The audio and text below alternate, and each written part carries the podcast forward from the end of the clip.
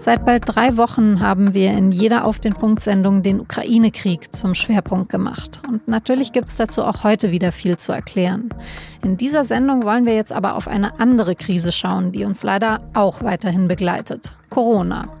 An diesem Wochenende fallen nämlich fast alle Maßnahmen weg. Und das ausgerechnet jetzt, wo die Zahlen immer noch steigen.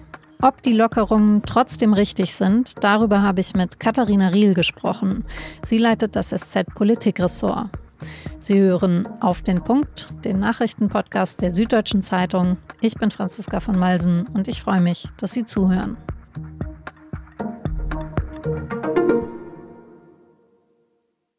Keine Maske mehr beim Einkaufen, kein 3G-Nachweis mehr im Café, keine Kontaktbeschränkungen und keine Abstandsregelungen mehr. Ab kommenden Sonntag fallen die allermeisten Corona-Regeln weg. Grundsätzlich kehrt Deutschland dann zur Normalität des Lebens zurück. So hat es der Justizminister Marco Buschmann beschrieben. Also, vielleicht werde ich dann am Sonntagmorgen zur Feier des Tages beim Bäcker einfach mal den Menschen hinter mir in der Schlange beherzt umarmen. Ja, okay, werde ich wahrscheinlich nicht, verbietet der Anstand und irgendwie leider auch die aktuellen Corona-Zahlen. Die steigen nämlich immer weiter. Und das passt so gar nicht mit dem zusammen, wovon die Ampelkoalition Ende letzten Jahres ausgegangen war, als sie nämlich dem aktuellen Infektionsschutzgesetz sein Verfallsdatum eingeschrieben hat. Eben diesen Samstag, den 19. März. Wie soll es in Deutschland in Sachen Corona-Schutz also ab Sonntag dann weitergehen? In dieser Frage müssen sich Gesundheitsminister Karl Lauterbach und Justizminister Marco Buschmann ganz schön aneinander abgearbeitet haben.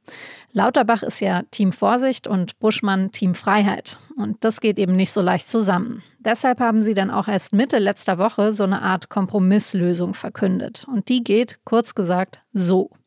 Ein paar wenige Maßnahmen sollen weiterhin in allen Bundesländern gelten, zum Beispiel die Maskenpflicht im Flugzeug, im Zug oder im Krankenhaus.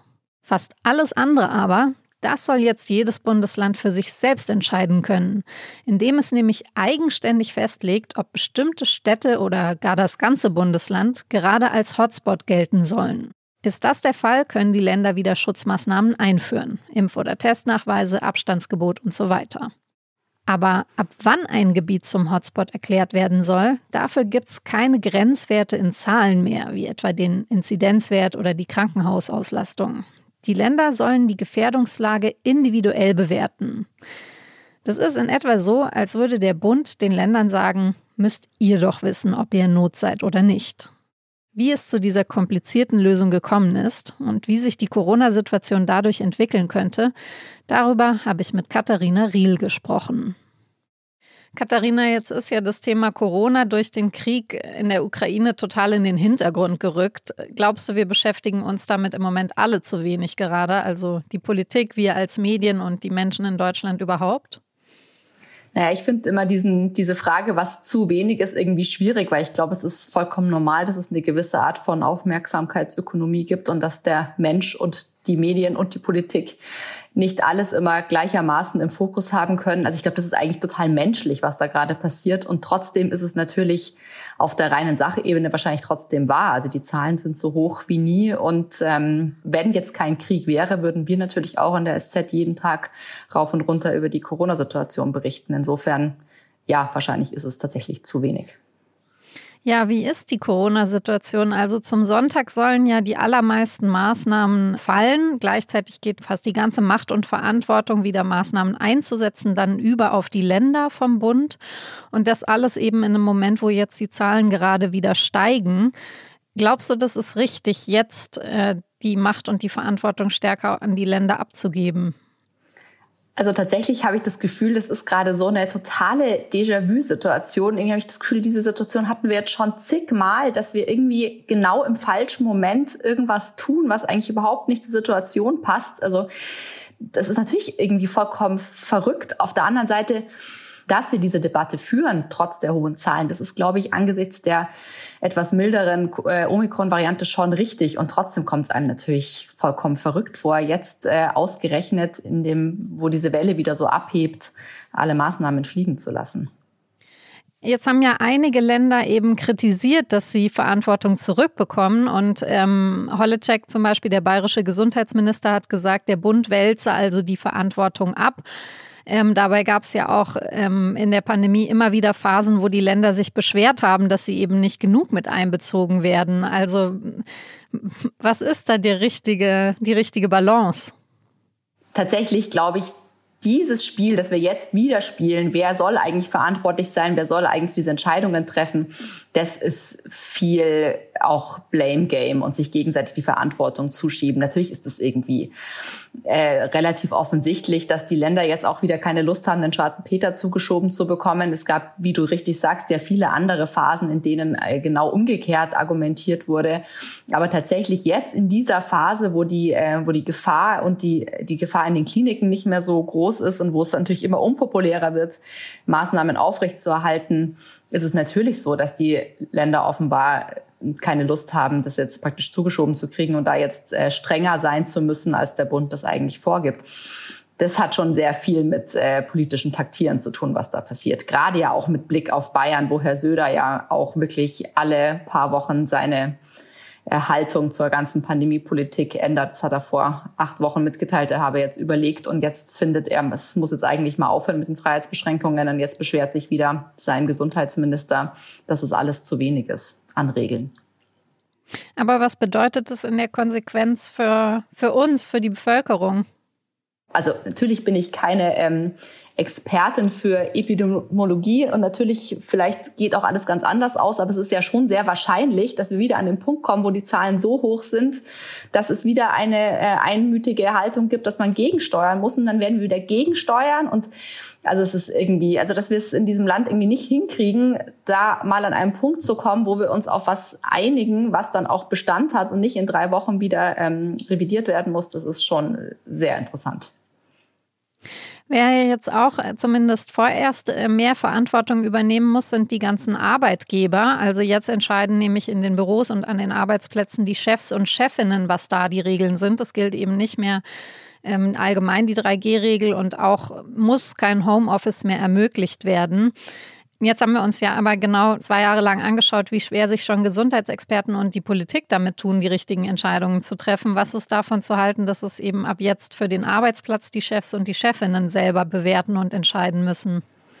Ja, also davon halte ich persönlich ehrlich gesagt gar nichts. Natürlich kannst du immer argumentieren, es ist eine Eigenverantwortung gefragt, aber in dem Moment, wo du das quasi an den Arbeitgeber auslagerst, ist es ja auch wieder keine Eigenverantwortung des einzelnen Bürgers mehr, sondern der ist dann natürlich seinem Arbeitgeber ausgeliefert. Und wenn du einen Chef hast, der ein großer Fan der Präsenzkultur ist und findet, du sollst dich jetzt gefälligst wieder einfinden und dann wird auch wieder in Live getagt, dann kannst du dem, dich ja dem schwer entziehen. Und natürlich ist es in, bei diesen Inzidenzen ein irres Risiko. Und ich finde tatsächlich auch gerade am Arbeitsplatz, wo ja also jetzt mal unabhängig von der Frage, ob die Menschen dann wirklich sehr schwer krank werden und ins Krankenhaus müssen, ist ja auch für einen Arbeitgeber eigentlich ähm, ein wahnsinniges Risiko, die Leute jetzt reinzuholen und dann werden die auf einmal alle möglicherweise gleichzeitig krank. Also gerade von dieser Arbeitsplatzregelung, das finde ich tatsächlich ähm, seltsam. Was ist denn aus, dem, aus der Impfpflicht geworden? Also seit genau heute gilt ja auch die einrichtungsbezogene Impfpflicht. Davon haben wir auch oder habe ich letztlich wenig mitbekommen. Die letzten Wochen wird die denn jetzt überhaupt konsequent umgesetzt? Also sie wird, sie gilt ab heute und sie soll auch umgesetzt werden. Auch die Bayern, die ja am Anfang noch, also nicht am Anfang, sondern zwischendrin dann getönt hatten, dass sie sie eigentlich nicht umsetzen wollen, haben jetzt ja ein Register eingerichtet. Und dann ist natürlich die große Frage, was aus der allgemeinen Impfpflicht wird. Also ähm, diese Woche gibt's ja einen Tag im Bundestag, wo erst äh, Herr Zelensky zum ins Plenum spricht und dann danach die äh, über die Impfpflicht äh, debattiert werden soll wo ja wunderbar alle Krisen der Menschheit äh, sich zusammenfinden. Also diese Gesetzvorschläge sind ja jetzt offenbar fertig und dann wird die große Frage sein, ob ähm, einer von denen auch es schaffen wird. Und tatsächlich bin ich auch total gespannt, ob sie das ähm, noch politisch jetzt auf die Spur kriegen, jetzt in diesen Zeiten, wo natürlich auch der Fokus gerade ein anderer ist und wo viele tatsächlich die Bedrohung auch nicht mehr so stark empfinden, auch wenn sie vermutlich gerade für Ältere immer noch da ist. Zum Abschluss noch kurz zur Situation in der Ukraine. Und zwar waren da im Februar nur knapp 35 Prozent der Bevölkerung vollständig geimpft. Ähm, was ist denn jetzt mit den Menschen, die also zu uns nach Deutschland kommen? Glaubst du, das wird das Pandemiegeschehen maßgeblich beeinflussen, wenn da jetzt viele Leute kommen, die noch nicht oder nicht vollständig geimpft sind? Ja, also ich finde es tatsächlich irgendwie fast so ein bisschen eine, also ich will ja, man will ja auf keinen Fall den Eindruck erwecken, als wäre das jetzt unsere größte Sorge, dass diese Menschen kommen und uns jetzt wieder die Seuche einschleppen. Das ähm, fände ich irgendwie einen falschen Fokus. Aber natürlich äh, wird man sich darum auch kümmern müssen. Also es ist ja schon so, dass ähm, auf pragmatischem Weg dafür gesorgt werden soll, dass äh, alle, die ins Land kommen, halt getestet und dann möglichst schnell auch geimpft werden. Insofern gehe ich jetzt einfach mal davon aus und hoffe, dass die Politik und die Behörden das äh, im Blick haben und im Griff haben aber in allererster Linie würde ich eigentlich denken, man sollte jetzt erstmal schauen, dass die Menschen irgendwo heil unterkommen und unser eigenes Infektionsgeschehen ist schon schlimm genug, als dass wir uns jetzt da verfürchten müssen, dass es jetzt durch die Flüchtlinge aus der Ukraine nochmal angeheizt wird. Katharina, vielen Dank für die Einschätzung und schöne Grüße ins Homeoffice. Danke, zurück.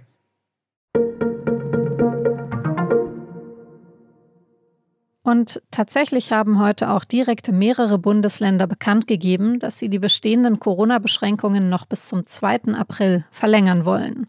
Beschlüsse dazu gibt es aus Bayern und aus Thüringen und auch Baden-Württemberg, Mecklenburg-Vorpommern und Hamburg wollen solche Regelungen erlassen. Die Länder machen damit von einer zweiwöchigen Übergangsfrist Gebrauch. Die sagt, dass die bisherigen Maßnahmen der Länder wie die Maskenpflicht oder 2G- und 3G-Beschränkungen bestehen bleiben können. Die Regierungschefs von Polen, Tschechien und Slowenien sind heute überraschend in die ukrainische Hauptstadt Kiew gereist. Sie wollen dort Präsident Zelensky treffen. In einer Erklärung Polens heißt es, man wolle ein Bündel an Hilfen für das Land präsentieren und komme als Vertreter des Europäischen Rats. Gleichzeitig haben die Ukraine und Russland ihre Verhandlungen nach 24 Stunden Pause wieder aufgenommen, bislang aber noch ohne Ergebnis. Währenddessen spitzt sich in den ukrainischen Großstädten die Lage weiterhin zu. Die Evakuierung von Mariupol sei laut ukrainischer Angaben wieder gescheitert. Die Situation vor Ort katastrophal. Auch in Kiew gab es zuletzt neue Angriffe. Für die Hauptstadt gilt ab heute Abend für 35 Stunden eine Ausgangssperre. Währenddessen sind laut UNO schon fast drei Millionen Menschen aus der Ukraine geflüchtet. Die meisten von ihnen hätten in Polen Zuflucht gefunden.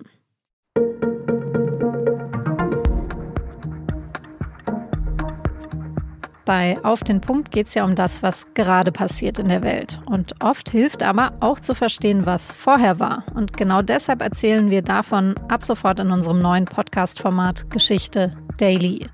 In dieser Woche werfen wir bei Geschichte Daily einen Blick in die Geschichte von Russland. Wir erzählen zum Beispiel vom Überfall auf die Sowjetunion durch die Nazis, erklären die Kuba-Krise im Kalten Krieg und die komplizierten 90er Jahre im Russland nach dem Zusammenbruch der Sowjetunion. Geschichte Daily ist eine Zusammenarbeit mit Spotify. Den Link zum Podcast finden Sie in den Show Notes.